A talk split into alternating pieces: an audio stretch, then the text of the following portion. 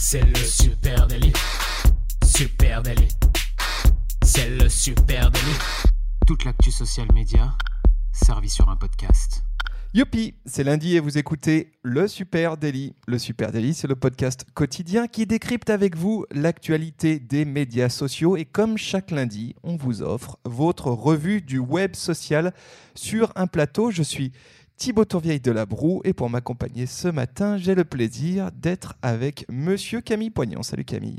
Salut Thibaut, salut à tous. Bah oui, un youpi, c'est lundi. On a rangé nos placards ce week-end. euh, voilà, on est fin prêt à attaquer cette nouvelle semaine. Ouais, c'est ça. On se faisait la remarque qu'on fait toujours hein, les premiers euh, jours de janvier un peu de rangement à la maison.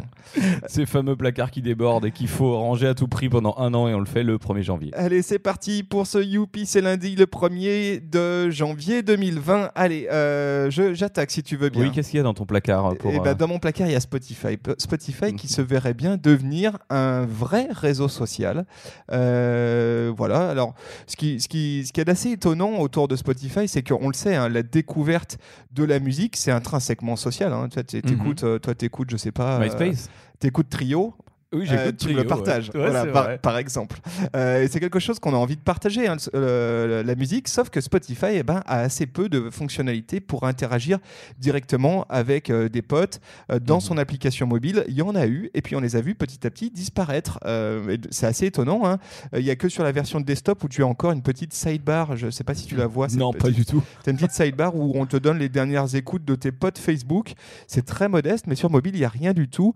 Eh bien, il semblerait que Spotify euh, ait une bonne raison pour ça, c'est qu'ils restreignent délibérément les fonctionnalités sociales pour forcer la découvrabilité de nouveaux titres via ces fameuses playlists, hein, la curation Spotify. C'est vrai qu'ils se sont Mhm. fait une spécialité là-dessus, et ça leur sert aussi, et ça leur a servi, en tout cas jusqu'à présent, euh, du, du- euh, en tout cas de euh, levier sur les grosses majors. Ça leur a permis de dire, bah, vous voyez, on aide à la découvrabilité de nouveaux titres, et puis voire même, on crée nous-mêmes des tubes, hein, des vrais euh, de- demain, des vrais blockbusters, grâce au fait qu'on les pousse dans Spotify. Ouais, c'est pas c'est pas étonnant qu'il y ait cette limite qui, ait- qui a été mise. euh, Bon, alors a priori ça va changer, mais euh, c'est vrai que sur une plateforme sociale, euh, ça peut être juste un buzz qui fait monter une chanson totalement pourrie, alors que eux ils se présentent comme des vrais experts de la musique, qui sont capables de tout faire découvrir et pas simplement de laisser à la merci des algorithmes des, des grosses chansons ou des gros titres à la mode. Exactement. En tout cas, c'est le positionnement qu'ils ont eu jusqu'à présent. Sauf qu'il semblerait qu'effectivement, ils soient prêts, prêts à abandonner un petit peu du contrôle sur la découverte musicale qu'ils ont instauré jusqu'à présent et à permettre aux utilisateurs eh bien, de mieux euh, s'inspirer de ce que, écoutent leurs amis. C'est une fonctionnalité euh, prototype qui a été découverte par la fameuse Jane Manchun Wong. Tu sais, on en parle souvent de Jane Manchun Mhm. Wong. C'est cette, euh, allez, on va dire quoi, pirate informatique hein, qui creuse dans Qui les codes dans les codes, qui creuse dans les codes des plateformes pour voir les fonctionnalités qui sont en bêta, qui sont pas encore sorties. Et il y en a une notamment qui s'appelle Taste Buds, donc tes potes de Les goût. tes amis. Ouais, voilà, un truc comme ça. Et là, cette fonctionnalité, bah, qu'est-ce qu'elle permettra Elle permettra de découvrir des nouveaux artistes et des nouveaux titres musicaux grâce au profil de tes amis sur euh, Spotify. Et en gros, tu vas pouvoir rechercher euh, le nom d'un utilisateur, par exemple Thibaut Tourvier de la Broue, et puis euh, voir les titres que j'écoute le plus. À partir de là, potentiellement, t'en inspirer. Donc, une vraie fonctionnalité social dans Spotify à faire à suivre, hein, puisque c'est que en bêta pour l'instant. C'est même pas en bêta, c'est encore creusé au milieu du code, mais il semblerait qu'il y a des chances que ça se mette en place. En même temps, il n'y a pas un énorme saut à franchir pour Spotify pour arriver par exemple au niveau de YouTube. Euh, YouTube, c'est une plateforme social. Il n'y a pas énormément de fonctionnalités en plus finalement. Non, ils sont vraiment à deux pas. Et les moi- commentaires, euh, peut-être les, les goûts, comme tu dis, euh, ont aimé récemment tout ça. Mais euh, voilà. Ils sont vraiment à deux pas et je trouve que ce qui peut être intéressant, c'est qu'effectivement, ça ouvre euh, l'opportunité à certains de devenir aussi curateurs de musique, hein, de faire des, euh, playlists, etc. et d'avoir vraiment une audience autour de leur curation musicale. Et puis potentiellement, hein, on imagine que dans le monde du podcast, ça puisse avoir des répercussions positives. Voilà. Donc euh, tant mieux pour nous. Merci Spotify. Euh, moi j'ai une euh, deuxième petite news dans mon placard pour, pour 2020. Euh, et ben WhatsApp en 2020, il y a plusieurs annonces qui sont sorties sur WhatsApp. La première c'est que depuis le 31 décembre, et ben Microsoft ne supporte plus le système d'exploitation pour WhatsApp. Du coup, bah, il y aura plus de WhatsApp sur les Windows Phone. Mais qui a encore un Windows Phone aujourd'hui? Bah ouais, c'est la question. Ouais. Mais bon, voilà, il y en aura plus. Tout comme les iPhones avant iOS 8. Il y a encore plein de gens, hein, peut-être peut tes parents ou les miens, ils ont encore un iOS 8 qu'ils n'ont jamais mis à jour, ou euh, les Android 2.3.7, alors ça, ça me parle moins, mais en gros, ils ont dit, euh, nous, l'obsolescence programmée, ça nous regarde pas, donc nous, on, voilà, fini pour ces plateformes-là. logique. Le dark mode va arriver sur WhatsApp, hein, ça c'est bon, c'est un peu à la bourre, mais en même temps, tant mieux, comme ça, ils peuvent voir. J'ai vu des applis, moi, qui se sont testés récemment au dark mode et qui marchent pas du tout, donc c'est pas mal de prendre un peu de recul. Et de grosses annonces aussi, WhatsApp, à sa sortie au tout début, avant d'être acheté par Facebook, disait nous n'aurons jamais de publicité dans WhatsApp, euh, ce n'est pas l'objectif. Et aujourd'hui, il y aurait euh, en test des annonces publicitaires dans les statuts WhatsApp. Ouais, ça y est, ça c'est c'est effectivement c'est l'annonce qui fait peut-être peur à certains. Hein. La pub débarque sur WhatsApp. Bah, c'était quand même euh, évidemment que c'était euh, que c'était à imaginer euh, depuis que Facebook détient WhatsApp. C'était une certitude qu'il allait chercher à monétiser son service. et donc effectivement depuis courant 2020, hein, sans doute début 2020, Facebook devrait intégrer WhatsApp à son inventaire disponible sur Business Manager carrément. Donc quand tu feras une pub, tu pourras choisir d'aller comme tu le fais avec Messenger, le faire avec euh, WhatsApp et, exclusivement dans la partie statut. Hein. c'est les stories euh, de WhatsApp en fait, hein, euh, la partie statut. Mhm. allez, Youpi c'est lundi, Youpi c'est lundi, mais pas pour tout le monde. Hein. Il y en a pour qui c'est un lundi plus dur que d'autres et je pense forcément au slip français ce matin le slip français qui est dans la tourmente. Euh, chers amis qui euh, nous écoutez, vous euh, avez sans doute entendu ce bad buzz hein, qui est tombé sur la tronche de la marque française au slip. voilà, je vous, fais, je vous fais un petit résumé de ce qui s'est passé. Hein. Que s'est-il passé exactement et surtout que leur est-il passé par la tête? Nous sommes le 31 janvier 2019. Trois potes font un petit réveillon à la maison, tu vois, comme tout le monde peut le faire, un réveillon à thématique africaine repas sénégalais et euh, musique dans le thème. Donc jusque-là, euh, pas de quoi faire sourciller. Euh, oui, mais voilà, le couple organisateur de cette petite soirée entre amis a la très mauvaise idée de se déguiser blackface pour l'une et costume de gorille pour l'autre. Donc c'est évidemment au minimum de très mauvais goût. mais attention, ce n'est pas tout. Hein. Ils filment leur soirée et la balancent sur Instagram, hein, sur leur Instagram personnel. Alors là, évidemment, euh, on peut se dire, bah quoi, c'est du perso, euh, ils font bien ce qu'ils veulent sur leur euh, Instagram perso, ça risque pas grand-chose. Et eh ben, c'est pas si sûr. Hein. évidemment, il y a une capture vidéo qui a été faite sur ce Instagram et qui est balancée sur d'autres comptes. Et à partir de là, et eh ben ce qui fait mal, en fait, c'est que euh, ces trois personnes présentes à la soirée, eh ben, deux sont euh, des cadres à responsabilité pour la marque Le Slip Français. L'hôte de la soirée est notamment Brand Content Managers, donc forcément, euh, c'est très très ennuyeux pour la marque. Hein, et résultat des courses, eh ben, c'est une capture vidéo de la story, elle est relayée à gauche, à droite. la marque se retrouve dès le 2 janvier dans une tourmente vraiment sérieuse, hein, donc très très mauvais début d'année pour la marque Le Slip français, un vrai gros bad buzz comme personne n'aime aller gérer, euh, avec euh, évidemment de l'appel au boycott sur Instagram, des discussions sans fin sur euh, Twitter et aussi sur LinkedIn. Moi, je suis tombé sur des fils de discussion interminables mhm. sur LinkedIn avec plein de gens qui avaient beaucoup de choses à dire sur ce sujet. Et dans la soirée du 4 janvier, donc euh, ce vendredi, eh bien, la marque a réagi avec un communiqué officiel. Elle annonce des sanctions à l'égard des, deux salariés et rappelle son attachement évidemment aux valeurs d'humanisme et de diversité. Alors moi, ce que le sujet évidemment, euh, bah, c'est un cas d'école. Hein. Là, c'est vraiment le mmh. cas d'école. Et puis ça doit nous inviter, euh, nous, je pense, à réfléchir à la frontière mince très très mince et de plus en plus mince entre vie perso et, vie, pro. Euh, et euh, évidemment, quand je suis euh, en responsabilité dans une marque, ce que je dis, y compris sur mes réseaux perso, peut avoir un impact sur la marque que, pour laquelle je travaille, et un impact préjudicial grave. grave. Donc moi, ça me donne envie. On avait eu la même, la même histoire avec Nocibé hein, il y a quelques temps, mmh, avec le directeur marketing de Nocibé. Alors, ce qui est toujours un peu surprenant, c'est que de voir que ceux qui font ces grosses conneries-là sont bien souvent des gens qui sont en responsabilité euh, dans le secteur du marketing ou de la com, tu as envie de leur dire, les gars, quand même. Euh, Voilà, et- Faites-vous un faux compte. ouais, faites-vous un faux compte, pas avec vos noms perso, pas avec vos noms, euh, voilà, euh, les noms qui vous identifient en tant que professionnel au service d'une marque. Bref, sujet très complexe. Évidemment, euh, il y a des ressorts en droit du travail, évidemment, il y a des ressorts euh, juridiques euh, derrière. C'est complexe. J'ai envie, hein, je sais pas ce que tu en penses, qu'à l'occasion, euh, peut-être un petit peu à froid, quand le, le- le soufflet sera retombé, quand on en, on en saura plus, qu'on refasse un super délit spécifiquement Ouais, sur ce sujet, euh, séparation vie pro, vie perso et comment, en- quand on a une marque, on peut gérer ça Parce qu'effectivement, c'est un sujet qui devient de plus en plus euh, euh, récurrent. Ouais, puis tu disais que là, ça a été un dur début d'année pour le slip français qui essuyait les plâtres de la dernière, euh, la dernière en date. Pareil sur la, la diversité dans leur équipe euh, su- suite à une photo de groupe. Euh, donc, ouais, là, ça, Ça, ça fait mal. beaucoup. Ça fait Voilà, ça fait beaucoup d'un coup. Et ben écoute, on parle de transparence. Moi, je vais te parler de TikTok.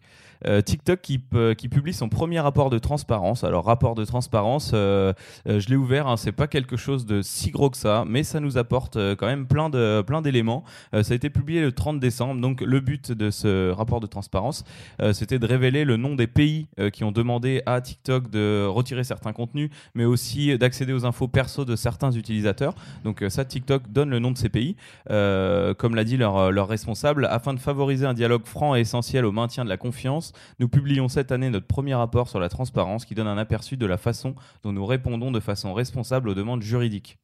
Donc, euh, il, il se borde bien. Il n'y a pas grand-chose hein, dans le rapport vraiment, mais c'est intéressant de savoir. Euh, par exemple, donc ça c'est sur toute l'année 2019, il y a eu 28 demandes de suppression de contenu euh, sur, sur donc tous les pays utilisateurs de TikTok. Ça me semble extrêmement faible. C'est très faible, voilà. Le, la première, le premier demandeur, c'est l'Inde qui a fait 11 demandes. États-Unis, Japon, 6 demandes, 3 demandes. Ensuite, on a eu quand même 298 demandes de renseignements. Donc là, c'est sur des personnes fichées ou des enquêtes en cours. Euh, donc bon, ça, ça peut être intéressant pour eux. Euh, c'est l'Inde avec 107 demandes qui est première. C'est pas non plus énorme, je trouve. Après, il y a toujours la limite euh, vie privée, encore une fois, comme on le disait. États-Unis, 79 demandes et Japon. Donc ces trois pays toujours en tête. Euh, et il y a eu aussi des avis de retrait de contenu protégé par des droits d'auteur. Alors là, tu as eu 3345 avis de retrait, demandes de retrait de contenu, et euh, so- 85% de ces demandes ont été traitées. Voilà, c'est des chiffres. euh, je trouve ça intéressant de, de voir que euh, TikTok nous communique ça. Intéressant, on aimerait bien avoir les mêmes chiffres du côté de Facebook, hein, au passage. Parce que là, à mon sûr. avis, euh, il y, y a aussi matière à dire. La liste des personnes à qui il communique les données privées des utilisateurs. Et alors, puisqu'on parle de transparence, eh bien, moi j'ai envie de parler de Trump. Hein, parce qu'en matière de transparence, on ne peut pas faire plus transparent que notre euh, ami Donald. Euh, et j'ai envie de parler de Trump et Twitter. Ah, Trump et Twitter, une grosse, euh, grosse histoire, une belle love story. Alors, on le sait, Trump a longtemps utilisé Twitter pour harceler, insulter, rabaisser ses ennemis, hein, que ce soit des ennemis politiques. Et ça, il le fait en tant que président. Et puis, il a aussi utilisé la plateforme pour émettre des ordres surprises, hein, des annonces et même des menaces qu'ont d'autres pays. Alors, on se souvient évidemment la Corée du Nord, euh, qui est fréquemment menacée sur Twitter. Puis en 2018, hein, carrément, Trump a même licencié son secrétaire d'État, Rex Tillerson, par tweet. Voilà, c'est très élégant, ça voit, c'est encore moins bien, je c'est trouve, qu'un futuriste. SMS. C'est Voilà, futuriste. voilà. donc, euh, donc on le sait, hein, Trump a un usage de Twitter qui est un petit peu, euh, un petit peu jusqu'au boutiste. Et on- là, on le sait, hein, le- les États-Unis sont rentrés en guerre avec euh, l'Iran. Euh, actuellement, les euh, hashtags s'affolent sur Twitter. On parle de Seconde Guerre mondiale. Le hashtag euh, WW3 comme World War 3 euh, est carrément en trending topics. Et donc après, ce qu'on apprend, c'est qu'après avoir ordonné l'assassinat du haut commandant iranien sans en informer le Congrès, hein, parce que c'est vraiment ça qui est, particulier dans la démarche du président Trump, eh ben, il, a, poussé le bouchon un petit peu plus loin, puisqu'il a dit au Congrès, hein, aux membres du Congrès, de le suivre sur Twitter pour des mises à jour sur la guerre avec l'Iran. Euh, et il l'a dit, et il l'a dit sous la forme d'un tweet. hein, voilà, c'est simple et efficace. En gros, il leur a dit, euh, chers amis et membres du Congrès, en même temps que vous gérez mon impeachment, si vous voulez savoir ce qui va se passer comme guerre avec euh, l'Iran, suivez mon Twitter parce que vous aurez toutes les infos. Voilà, c'est du pur Trump dans, dans le style. Alors du coup, juste une petite anecdote, hein, c'est qu'en réponse, hein, il y a, je sais plus, je crois il y a euh, 47 000 euh, retweets et réponses. Enfin bon, euh, évidemment, le, tweet a buzzé euh, comme à chaque fois. Et en réponse, j'en note une quand même que j'ai trouvé particulièrement drôle. hein. C'est une réponse d'un- d'une citoyenne américaine qui dit Donc, si Twitter est égal au Congrès, est-ce que ça veut dire que l'on peut disti- euh, destituer Trump dès aujourd'hui. Je pose simplement la question pour les quelques 330 millions d'amis qui sont ici. Voilà. c'est euh, c'est assez excellent. Tu rebondis sur ma prédiction, je crois, euh, pour Ça- 2020. oui, ça y ressemble, c'est vrai. Mais euh, ouais, prend dit, pas euh, trop la tête rappelons la prédiction, tu avais prédit que Trump annoncerait sa démission par tweet. sur Twitter. Pour l'instant, il annonce plutôt une guerre hein, par tweet, mais ça reste du direct, mais c'est incroyable. hein. Mais Après, il a raison. hein. Bon, c'est beaucoup plus simple. Je publie là, vous pouvez tous avoir accès. Voilà. simple efficace. Partage de Voilà, l'information très très transparence, rapide. transparence absolue. Euh, et ben c'est marrant, on parle de Twitter, tous, euh, tous s'emboîtent parfaitement bien ce matin. Euh, moi je suis tombé sur un article québécois ce matin euh, qui m'a fait rire parce que euh, là-bas les hashtags ont dit des mots-clics.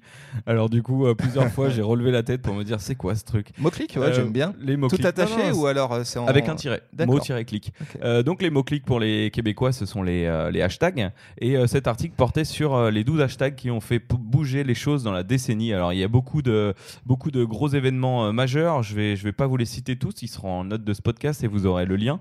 Euh, nous, Français, ce qui nous a pas mal marqué, c'était le Je suis Charlie.